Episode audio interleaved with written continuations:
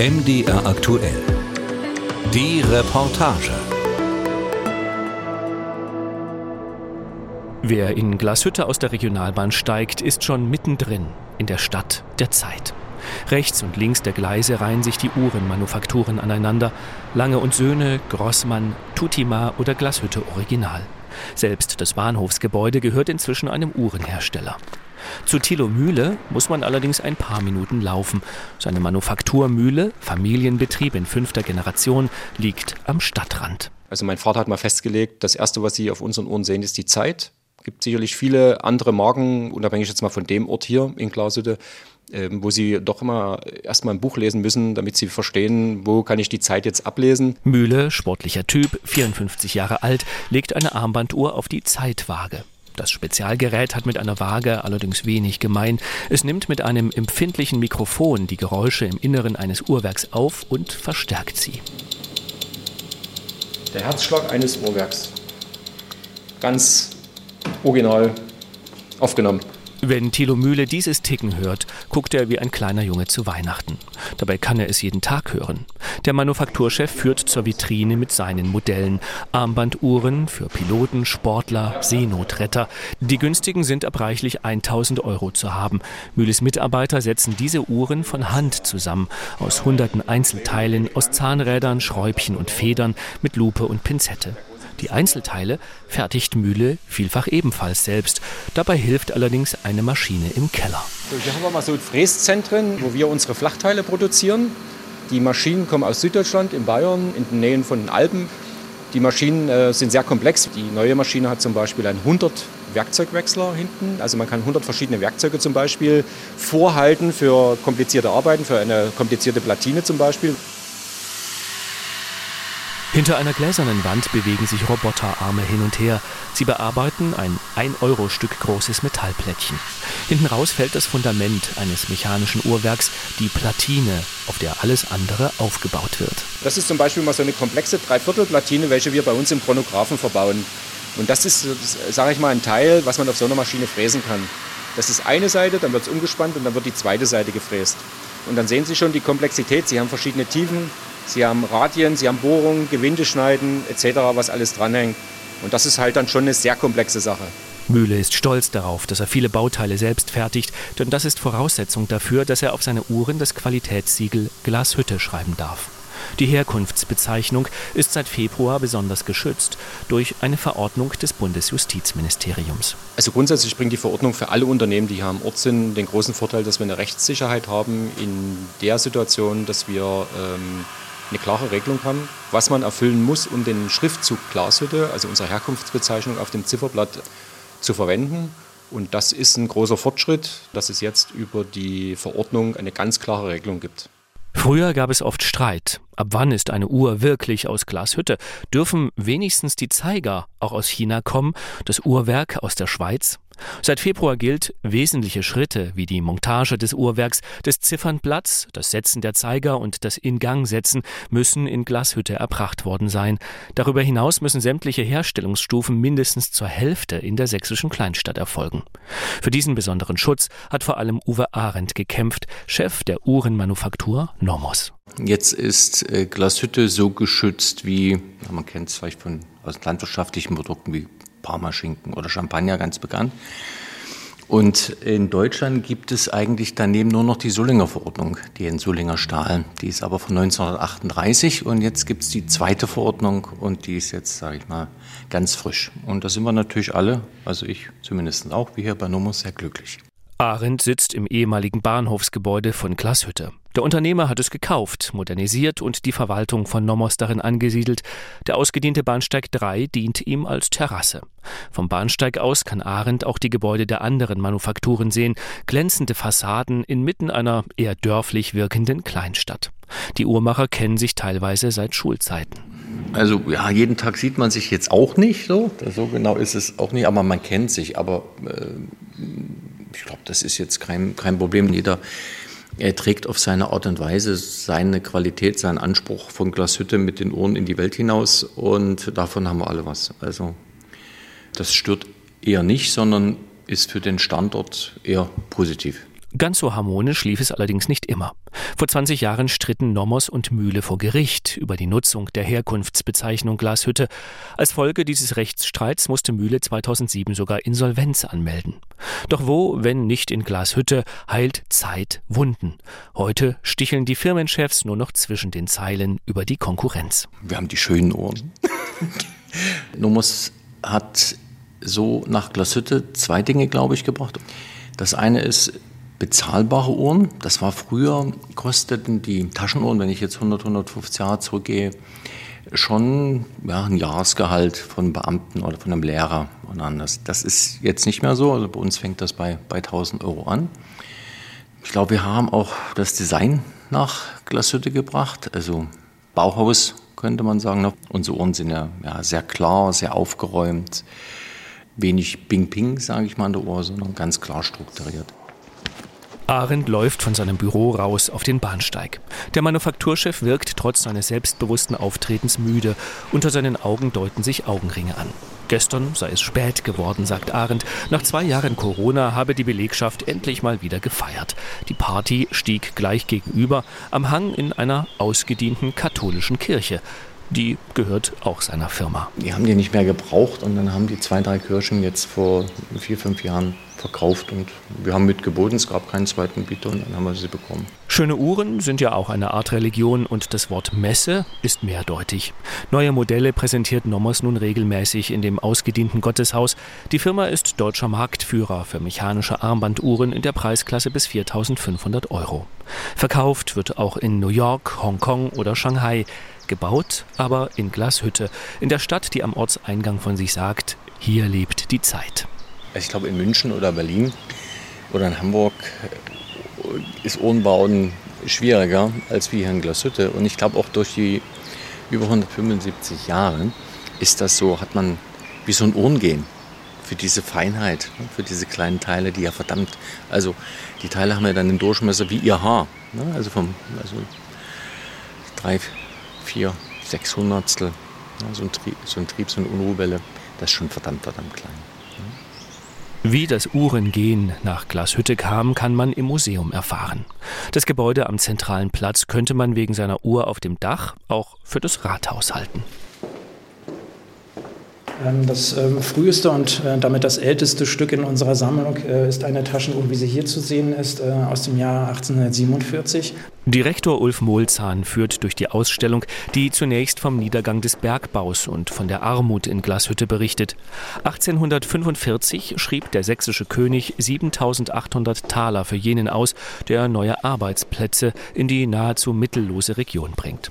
Eine frühe Form der Wirtschaftsförderung. Es ist dann aber Ferdinand Adolf Langer zu danken, dass er sozusagen die Ausschreibung gewinnt. Also er bewirbt sich um dieses Projekt, schlägt die Fabrikation von Uhren vor. Das hat er gelernt, er war Uhrmacher, war in Europa unterwegs, auf Wanderschaft, wie das damals üblich war, und kommt mit ganz besonderen Ideen, auch Geschäftsideen äh, in seine Heimat zurück.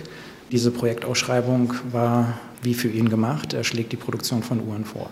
Lange fertigt in Glashütte zunächst Taschenuhren. Armbanduhren waren noch unbekannt. Anfangs werden die Zeitmesser noch mit der Aufschrift Glashütte bei Dresden beworben. Doch schon bald können die Uhrmacher den Verweis auf die nahegelegene sächsische Hauptstadt streichen.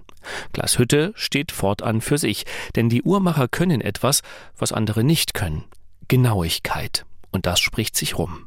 Heute setzen wir es voraus, dass wenn wir eine Uhr kaufen, dass sie genau geht.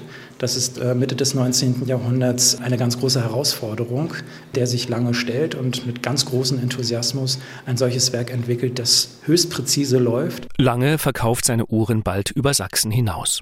Denn in der Region selbst gibt es gar nicht genug Leute, die sich seine Taschenuhren leisten können. Und der Gründer verfeinert sie immer weiter. Also es gibt Komplikationen. Das ist das Schöne in der Uhrmacherei. Also alles, was über die Drei-Zeiger-Uhr hinausgeht, ist eine, jede, jeweils eine weitere Funktion. Aber eine Funktion heißt in der Uhrmacherei Komplikation.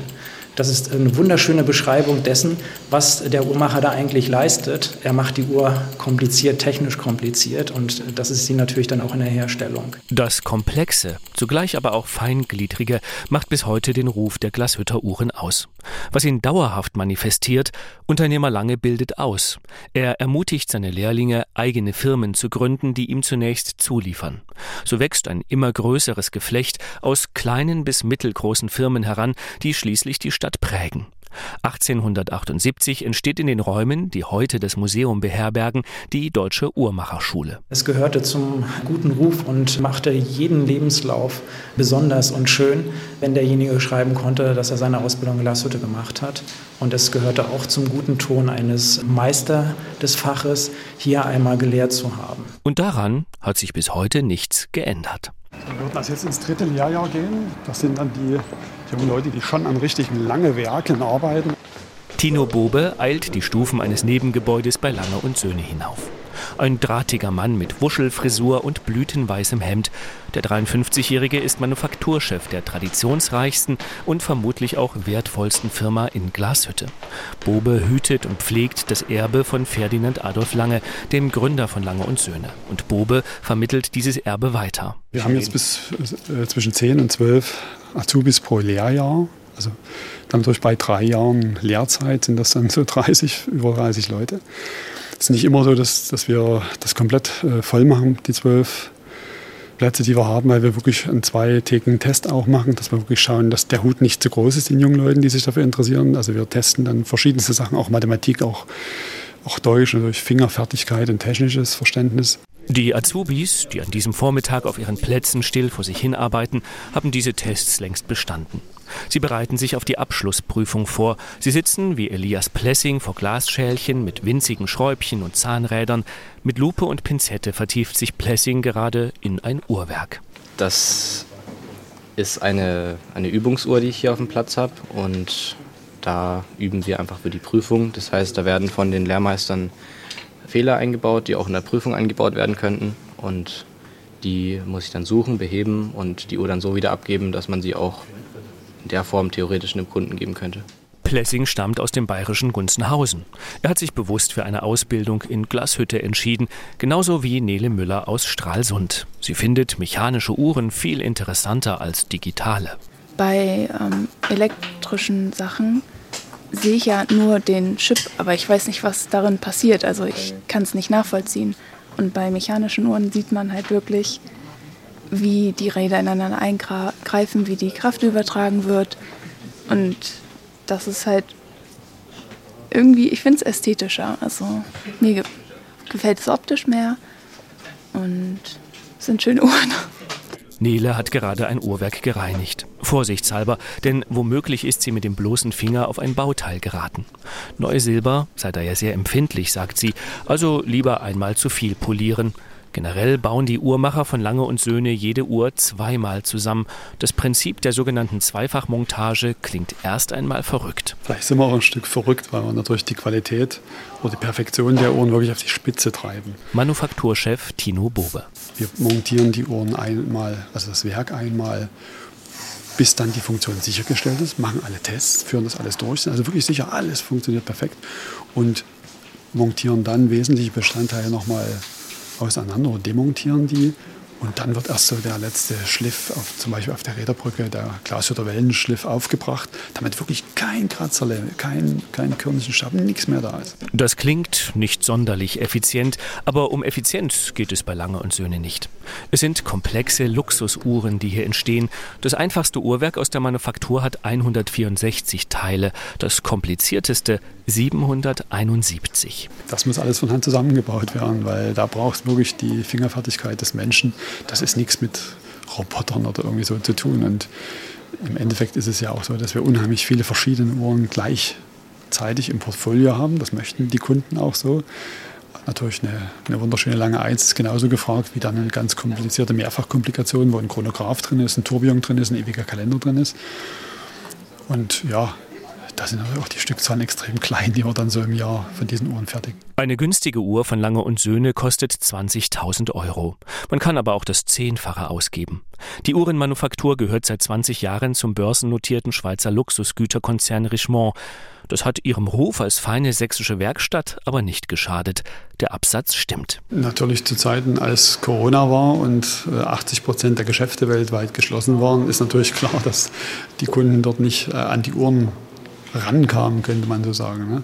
Und dass trotzdem Interesse da ist und vielleicht auch Leute sich in der Zeit dann schlau gemacht haben, sich äh, belesen haben, sich dann eigentlich auch wirklich ihre Meinung gebildet haben und wir jetzt dann natürlich eine besonders starke Nachfrage sehen, das ist tatsächlich so. Das können wir bestätigen. Also im Moment können wir nicht genug Uhren bauen. Da wird uns jede Uhr aus der Hand gerissen. Das mag daran liegen, dass Uhren in Zeiten der Inflation auch als Wertanlage angesehen werden. Es mag auch daran liegen, dass es in turbulenten Zeiten eine Rückbesinnung auf das Verlässliche gibt. Und nahezu nichts läuft verlässlicher als eine Uhr aus Glashütte. In der Stadt wirbt selbst der Museumschef dafür, dass Menschen, die sich nahestehen, wieder Uhren schenken. Weil man nämlich sich sehr genau an den Moment erinnern kann, an dem man diese Uhr geschenkt bekommen hat und man kann sich daran erinnern, von wem. Und ich bin von Hause aus Historiker. Ich wünsche mir nichts mehr als solche Objekte, die Geschichte transportieren. Und Uhren sind da ganz besondere Träger von Erinnerungen. Das würde ich mir wünschen, dass das passiert. Denn eine solche Uhr kauft man im Leben nicht ein zweites Mal. Und wenn man sie regelmäßig in die Wartung und Pflege gibt, ist es ein nicht nur nachhaltiges Produkt, sondern ein nachhaltig funktionierendes und zuverlässig funktionierendes Produkt. Ulf Mulzahn führt durch die Nachkriegsabteilung seines Museums. Der Historiker erzählt, dass es zwei große Brüche in der Geschichte der Glashütter Uhrenfertigung gab, die auch das Aus hätten bedeuten können. Am Ende des Zweiten Weltkriegs besetzte die Rote Armee die Stadt und das Verständnis der Siegermacht für die Uhrenproduktion war nur mäßig ausgeprägt, zumal in Glashütte auch Messinstrumente für Hitlers Armee gefertigt wurden. Die Sieger nahmen deswegen erst einmal alles mit, was sie bekommen konnten, erzählt der Historiker. Man hat umfänglich demontiert, in der Nähe von Moskau hat man dann die erste Moskauer Uhrenfabrik, sozusagen Glashütte 2.0, aufgebaut. Man hat aber zugelassen, dass Glashütte wieder Uhren herstellt. Das heißt, das, was noch übrig war, obwohl man viel mitgenommen hat, alles das, was nicht nied- und nagelfest war, wie man immer so schön sagt, hat man trotzdem sich zusammengetan und hat äh, wieder Uhren produziert, zunächst im geringen Umfang. Ab 1951 verstaatlicht die DDR die verbliebenen Uhrenhersteller. Sie werden in einem sogenannten Kombinat zusammengefasst. Auf den Armbanduhren steht nun das Siegel GUB, Glashütter Uhrenbetriebe. Und die Produktpalette wird erweitert. Hier in Glashütte hat man neben Uhren zum Beispiel auch die Zeitschaltuhr für die WM66, für die allseits beliebte und auch gehasste äh, Waschmaschine gebaut, beziehungsweise für Wärmedecken, Zeitschaltuhren oder Instrumente für den Dresdner Flugzeugbau. Das sind also Konsumgüter, die neben der Uhr hergestellt wurden. Doch fernab dieser Spezialaufträge fertigt Glashütte in allen DDR-Jahren ununterbrochen mechanische Armbanduhren. Teilweise werden sie nach Westdeutschland exportiert. Den Boom der digitalen Quarzuhr bekommt die Stadt nur am Rande mit. Nach der Wiedervereinigung entsteht die Idee, ins Hochpreissegment einzusteigen, Qualitätsuhren für die ganze Welt zu machen. Die Skepsis der Einheimischen ist groß, könnten sich viele selbst doch so eine Uhr gar nicht leisten. Doch der Urenkel des Gründers von Lange und Söhne, Walter Lange, geht voran. Er gründet im Alter von 66 Jahren die Familienmanufaktur neu. Er hat äh, die Tür geöffnet und deshalb passt Initiator sowohl für die Anfangsjahre als auch dann für die Zeit nach 1989-90. Ich will nicht ausschließen, dass es auch ohne Lange gegangen wäre, aber dann später. Heute gibt es in Glashütte wieder neun Uhrenmanufakturen. Die meisten knüpfen an historische Firmen an. Einige sind erst nach der Wiedervereinigung ins Uhrengeschäft eingestiegen, so ist es auch bei Thilo Mühle. Sein Familienbetrieb fertigte ursprünglich nautische Instrumente, Tachometer und Nanometer. Doch Uhren, sagt Mühle, messen ja auch etwas, die Zeit. Und so ist auch bei ihm die Armbanduhr inzwischen das wichtigste Geschäft. Das ist unser Endkontrollraum. Also die Uhren, die da drüben fertig sind, kommen dann in diesen, in diesen Raum. Hier wird im Prinzip der Gang kontrolliert, also wie genau geht die Uhr. Hier wird die Wasserdichtheit nochmal geprüft. Das können wir uns jetzt mal anhören. Mühle steckt eine Armbanduhr in die Kammer eines kleinen Geräts. Innen wird Luftdruck aufgebaut. Die meisten unserer Modelle haben 10 Atmosphären. Es gibt, glaube ich, bis 1. Das ist aber für einen Industriekunden, was ein Stück weit drunter ist, also 5 Atmosphären hat. So, fertig. Und diese Uhr hat jetzt den Test bestanden. Mühle legt die Uhr in eine Schachtel. Fast alle seine Modelle haben einen Glasboden. So kann der Kunde sehen, was die Uhrmacher zusammengebaut haben. Wer die Unruhe sieht, die Zahnrädchen und kleinen Schräubchen, bekommt eine Ahnung davon, wie fordernd die Arbeit in den Werkstätten ist. Über Stunden schauen Mühles Angestellte mit Lupe und Pinzette in winzige Gehäuse. Man ist hier nie gefesselt, acht Stunden auf dem Stuhl. Man kann auch wirklich mal aufstehen, mal rausgucken ins Grüne, also die Augen entlasten, weil das ist ganz, ganz wichtig für die Qualität am Ende. Deswegen auch keine Normung, nie sagen, hier, du musst 100 Ohren einsetzen, sondern lieber qualitativ gut und mit einer gewissen Routine, anstatt sich hier, sag ich mal, auch die Augen so zu belasten, dass es dann irgendwie ähm, schlimmer wird. Ne? Also schlimmer wird vom Sehverhältnis her, was jetzt nie altersbedingt sowieso schon bei uns Älteren dann hinzukommt. Mühle kann sich diese Haltung leisten. Auch seine Uhren verkaufen sich gut. Aber tragen nicht immer mehr Menschen lieber Smartwatch? Uhren, die neben der Zeit auch den Puls messen, Schritte zählen und das Wetter ansagen?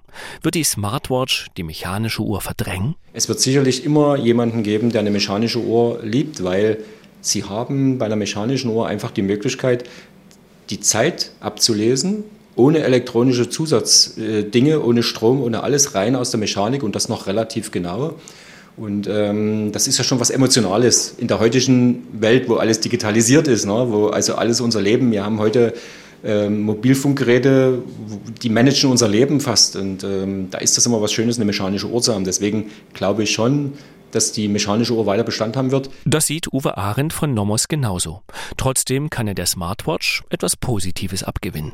Was vielleicht die Smartwatch auch geschafft hat, dass es Leute oder jüngere Kunden begeistert, eine Uhr zu tragen, dann eben die Smartwatch. Und vielleicht, wenn sie dann 10, 20 Jahre alt sind, sagen sie, dann kaufe ich mir eine mechanische Uhr. Also es kann auch in die Richtung gehen. Eine Smartwatch aus Glashütte, das schließt Arendt aus. Gegen Samsung und Apple habe man ohnehin keine Chance. Das passt für mich nicht ganz so richtig zu Glashütte. Ich glaube, da sind wir auch zu klein. Und wenn ich uns jetzt alle, ich gucke hier mal so rum, umsatzmäßig zusammen, ich weiß nicht, sind wir da irgendwo im, im, im Promillbereich vielleicht von Apple und, und, Samsung. Also mit sowas wird, äh, das ist, also da würde ich jetzt auch gar nicht anfangen und darüber nachdenken. Ne? Arendt steht auf seinem Bahnsteig, er blickt zu seiner Kirche, die Vögel zwitschern, an seinem Handgelenk trägt er eine Uhr, die sich durch Armbewegung selbst aufzieht. Zeit bleibt Zeit. Und eine Uhr, die sie präzise anzeigen kann, ohne Batterie, die wird es nach Meinung vieler in Glashütte immer geben.